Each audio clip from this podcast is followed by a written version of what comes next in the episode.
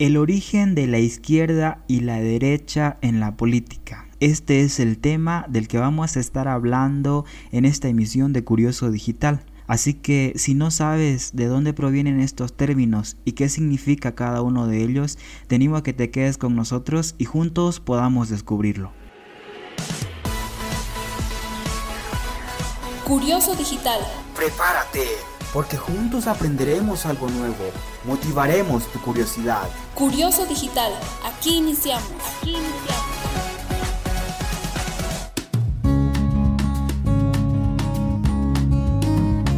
Hola, te habla Oliver y te doy la bienvenida a Curioso Digital. Esta es la emisión número 3, el origen de la izquierda y la derecha en la política.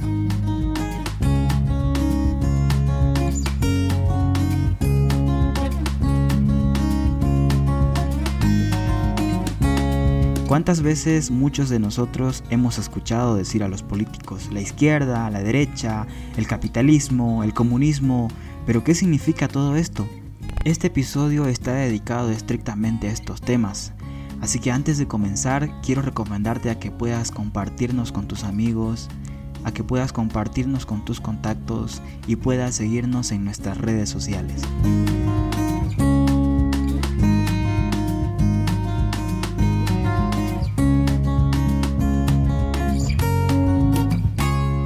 El término izquierda y el término derecha en su significado político tienen su origen en el marco de la Revolución Francesa. Tras la toma de Bastilla el 14 de julio de 1789, se conforma en Francia la Asamblea Nacional Constituyente, la cual tiene como uno de los objetivos la redacción de una constitución y por supuesto la decisión del futuro político del país. En ella se reúnen diputados divididos especialmente en tres zonas en función a su ideología. El primer día esta ubicación se realizó de forma aleatoria y posteriormente se mantuvieron los sitios originales tomando en cada reunión la misma. Ese primer día a la derecha del presidente se situó el grupo de los girondinos y a la izquierda el grupo de los jacobinos. En el centro se mantuvieron las personas indecisas o no partidistas aún, llamándose a ese grupo la marista o el llano. Los girondinos apostaban por una monarquía parlamentaria y derecho de sufragio no universal, eliminando el derecho de las clases no propietarias. Tenían el apoyo de una parte de la nobleza, de la burguesía y de los propietarios, mientras que los jacobinos eran partidarios de una república y de un sufragio universal, y es por ello que tenían el favor de las clases populares. Es por ello que desde esas fechas todo aquel que tuviera ideas moderadas eran tildados de la derecha por su posición en la asamblea, mientras que los progresistas eran los de la izquierda, perdurando a grandes rasgos este significado hasta nuestros días. Aunque los conceptos de izquierda y derecha política no sean, según muchos, los idóneos para definir la identidad política de los ciudadanos, el hecho es que son aún frecuentes para posicionar planteamientos y posturas ideológicas en la actualidad. En este episodio vamos a definir ambos conceptos superficialmente, simplificando los grandes problemas y contradicciones que tiene la susodicha conceptualización. Únete a nuestras redes sociales. Facebook, Twitter e Instagram. Curioso Digital. Curioso Digital. Durante la Revolución Francesa, dos partidos se disputaron el poder en la Asamblea. Por un lado los girondinos, un partido moderado que propugnaba un derecho al sufragio no universal, del que excluía a las clases no propietarias y que defendía la alianza con la nobleza por establecer en Francia una monarquía parlamentaria. Por otro lado, los jacobinos defendían un sufragio universal que extendía a todos los miembros de la población y la instauración de una república. Estos tenían el apoyo de las clases más populares, mientras que los girondinos eran apoyados por los burgueses, propietarios y algunas capas de la nobleza. En las deliberaciones de la Asamblea, los girondinos asentaban a la derecha y los jacobinos a la izquierda. De aquí la división que aún hoy perdura de la ideología de izquierdas y derecha. Tanto, dentro de las posiciones derechistas e izquierdistas hay pluralidad de planeamientos que en muchas ocasiones están enfrentados entre sí. Un rasgo que distancia mucho las posiciones dentro de ambos conceptos teóricos es el lugar que juega la autoridad en lo público. En otras palabras, tanto en la izquierda como en la derecha encontraremos posiciones autoritarias, antiautoritarias y planeamientos intermedios. Sin ser exhaustivos, intentaremos reflejar a cada una de esas posiciones dentro de la ideología izquierdista y derechista. Comenzamos hablando por la derecha política. Dada la heterogeneidad de las posturas de la derecha política, es decir, dar una definición de este concepto que englobe a todos los movimientos derechistas. Una aproximación sea que mientras que en los movimientos de izquierda la igualdad social es uno de los objetivos prioritarios del programa político, en los movimientos de la derecha esta igualdad no tiene un papel tan central. A veces los movimientos de la derecha propugnan el elitismo o el mantenimiento de ciertas diferencias entre los miembros de la sociedad, sobre todo económicas. Sin embargo, la igualdad social sigue siendo parte del proyecto político de la derecha, aunque sin la centralidad que tiene este objetivo para la izquierda. En este episodio analizaremos los tres movimientos más importantes en la historia reciente y en la actualidad Comenzamos hablando por el primer movimiento de la derecha, el cual es el liberalismo. Este movimiento ideológico que define el libre mercado e intenta evitar en lo posible la intervención del Estado en la economía en particular y en la sociedad civil. Este movimiento considera que la libre iniciativa y la competencia son los motores que crean riqueza social. Por lo tanto, la intervención del Estado es entendida como una injerencia totalitaria. La libre competencia es un valor clave para el liberalismo. Del mismo modo que el orden natural, la competencia entre estos seres genera un ecosistema estable y sostenible. Para el liberal, los derechos individuales son fundamentales. El derecho a la propiedad de los individuos y los colectivos deben ser respetados por el Estado que no debe tener autoridad. Los servicios sociales deben ser dejados en manos de particulares ya que si están en manos del Estado se produce una competencia desleal y además impide el crecimiento económico del colectivo. Muchos liberales, aun cuando se encuentren dentro de la derecha, mantienen posturas tan aparentemente de izquierda como el derecho al aborto, al matrimonio homosexual y al consumo y venta de drogas. Téngase en cuenta que todos los derechos anteriores son derechos individuales para un liberal estricto, en el que el Estado no tiene por qué entrometerse. El liberalismo más extremo y poco usual es el minarquismo. Este movimiento propugna un Estado mínimo que sirva únicamente para defender la propiedad y la libertad de los individuos el control del Estado sobre los medios de transporte, sanidad, educación o sobre el mercado debería desaparecer. En esta situación, sin apenas impuestos y sin injerencia estatal, los individuos se relacionarían social y económicamente en libertad. Pasamos al segundo movimiento más importante de la derecha, el cual es el conservadurismo. Este es el movimiento ideológico que define los valores familiares o religiosos y se muestra cauto ante las innovaciones sociales. El conservadurismo, aunque se alía frecuentemente con los partidos liberales, el conservadurismo tradicionalmente no se ha opuesto al intervencionalismo del Estado en asuntos económicos. Aunque dentro del conservadurismo hay diversas corrientes, generalmente este movimiento se muestra favorable a la intervención del Estado en asuntos como la sanidad, la educación y recursos sociales básicos. De este modo, el conservador considera al Estado como un garante más de la familia y del orden social naturalmente establecido. El conservadurismo suele ser también nacionalista, define la identidad nacional del grupo social y es más o menos combativo con las innovaciones culturales foráneas. Muchos partidos políticos que luchan por la independencia de región son conservadores y por lo tanto de derecha. La familia tradicional es otro valor importante para el conservadurismo. La defensa de esta institución es una pieza clave para el discurso político del conservador. Además, el conservadurismo acentúa el papel social del individuo. Cada persona pertenece a una colectividad ante la que es un sujeto moral responsable. Este movimiento es especialmente importante en la corriente conservadora de la democracia cristiana. Esta corriente define la tradición cristiana del mundo y las costumbres a ellas asociadas. La política democristiana considera que el Estado debe cuidar y proteger a los más desfavorecidos con un sistema de asistencia pública.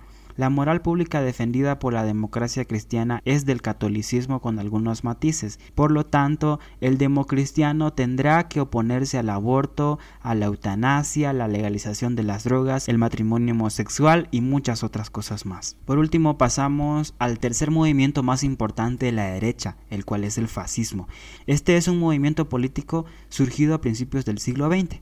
Su ubicación dentro de la derecha es rechazada por algunos autores, pero el uso común es considerarlo un movimiento de extrema derecha. Debido a la crisis económica, su importancia en la política es cada vez mayor. A diferencia de los otros movimientos derechistas, el fascismo no considera a la democracia capitalista un modelo político económico válido. Frente a ella propone una sociedad fuertemente jerarquizada y militarizada un nacionalismo ferviente también acompaña a los movimientos fascistas. En lo económico, el fascismo propone diversos modelos, pero todos ellos coinciden en un fuerte intervencionismo estatal. Los movimientos fascistas, por lo tanto, defienden un sistema estatal asistencial en mayor o menor medida. Los derechos individuales para esta corriente son dependientes de los derechos colectivos y no son en ningún caso derechos inalineables. El deber del individuo hacia su patria es absoluto. El nacionalismo impregna buena parte de la práctica política del fascismo, siendo el engrandecimiento de la patria e incluso la conquista de otros territorios, objetivos políticos recurrentes del discurso fascista. Junto con el nacionalismo, el autoritatismo es otro rasgo sobresaliente del fascismo. La sociedad está más o menos rígidamente jerarquizada y los roles sociales muy definidos. El ejército y la vida militar son idealizadas y se convierten en un referente para la sociedad. El fascismo, al pretender una evolución social, propugna un orden social nuevo que rompa con el anterior para crear un orden total que englobe a un cuerpo social más o menos homogéneo, o sea, totalitarismo. Por esta razón el fascismo no siempre se ha relacionado amistosamente con el liberalismo o con el conservadurismo. Ahora vamos a hablar de la izquierda política. Al igual que la derecha, la izquierda política oscila entre un mayor o menor autoritatismo. A diferencia de la derecha, esta plantea la igualdad social como meta prioritaria de su programa político, aunque en muchas ocasiones esta igualdad se consigue a costa de algunos derechos individuales como el de la propiedad o el de la libertad de empresa. También, como la derecha, los movimientos políticos izquierdistas tienen posiciones diversas sobre el capitalismo y la democracia. Para algunos, el capitalismo es un sistema válido aunque es precisa la intervención del Estado para garantizar la igualdad social, mientras que para otros grupos izquierdistas el capitalismo es un sistema intrínsecamente perverso que se debe transformar de raíz. Igualmente existen movimientos izquierdistas defensores de la democracia burguesa instaurada en el occidente y otros movimientos claramente contrarios a este tipo de sistema político. Aunque las posiciones dentro de la izquierda son al menos tan ricas y diversas como en la derecha política, en este episodio solo vamos a analizar la socialdemocracia, el comunismo y el anarquismo.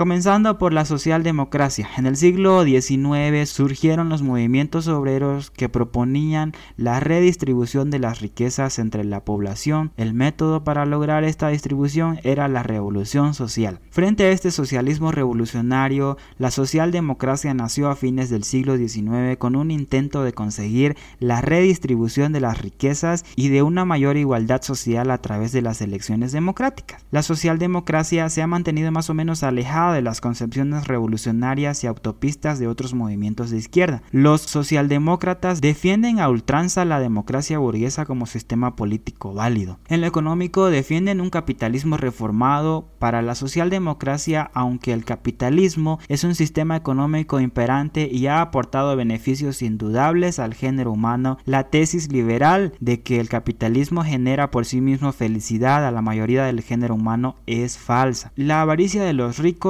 o la desigualdad de oportunidades hacen que en el capitalismo sin regulación surjan estrato de población de desheredados que malviven en la miseria. El Estado debe velar por estos sujetos más débiles y regular el mercado para subsanar estas irregularidades.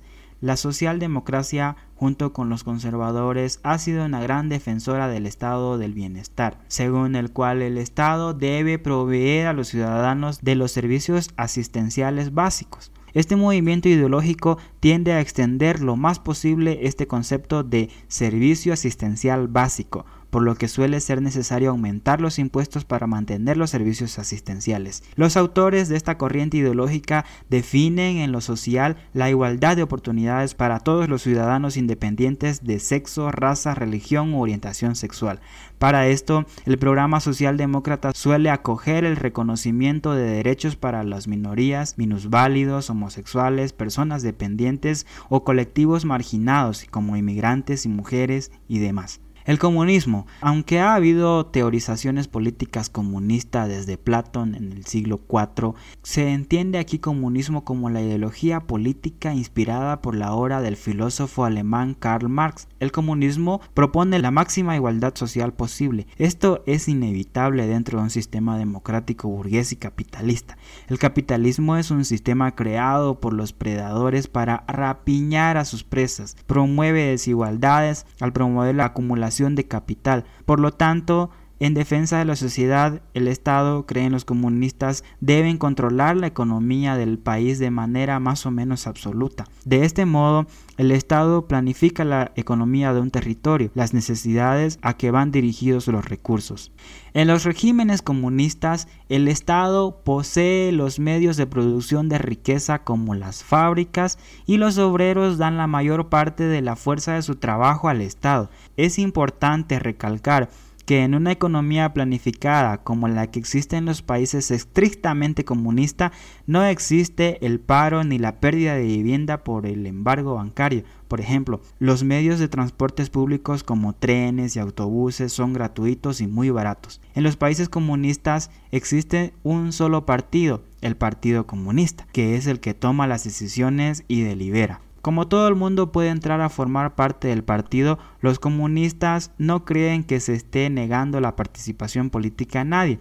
La democracia capitalista es incompatible con el comunismo, ya que desde la interpretación comunista en las democracias burguesas los órganos del poder y del medio de comunicación son ocupados por la élite económica o sus fieles vasallos que promueven los valores y la ideología de tales élites. Por lo tanto, en los países comunistas no existe la libertad de prensa como se entiende en los países capitalistas.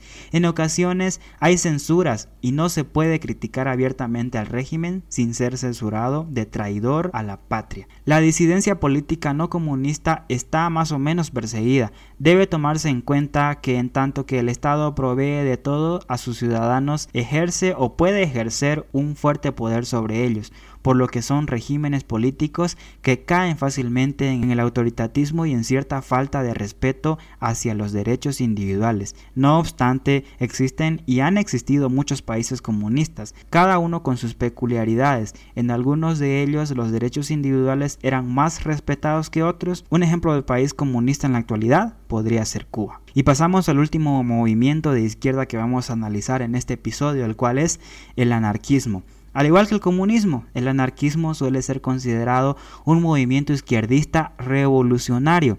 Tal consideración puede ser cuestionada. Los anarquistas pretenden llegar a la igualdad social mediante la revolución. Sin embargo, su perspectiva del proceso revolucionario es muy diferente a la del comunismo, por lo que estos dos movimientos han estado en continuo conflicto. El anarquismo critica al capitalismo por las mismas razones que el comunismo. El capitalismo promueve la desigualdad social y la depredación de los más poderosos, o sea, los ricos, sobre los más débiles, o sea, los pobres en tanto que el motor del capitalismo es la acumulación de capital, deja una capa de población sin parte de riqueza social. Sin embargo, y en esto se separa profundamente el comunismo, el anarquismo también critica al Estado.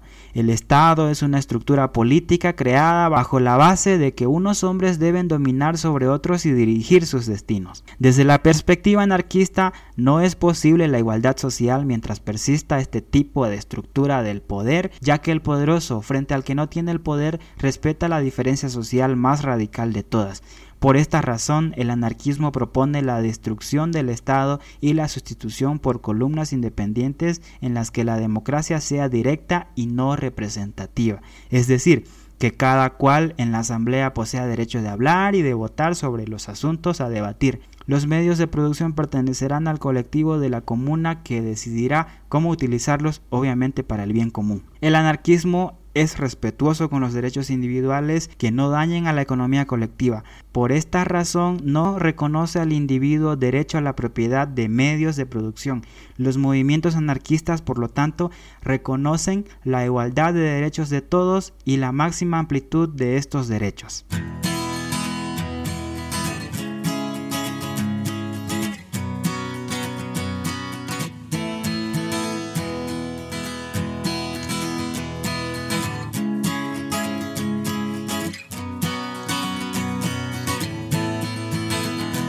Ahora que has escuchado el análisis de lo que es eh, izquierda y derecha en la política y cuáles son sus corrientes más importantes, ¿tú te consideras de derecha? ¿Te consideras eh, de izquierda?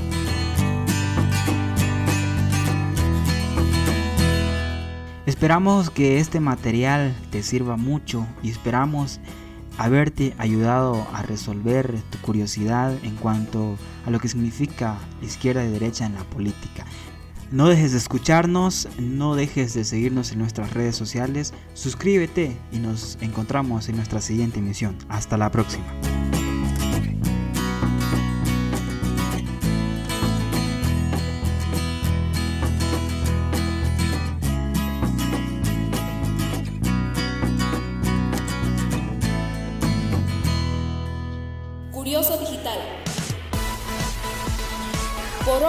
Llegamos al fin, pero regresamos en una próxima edición con temas de tu interés.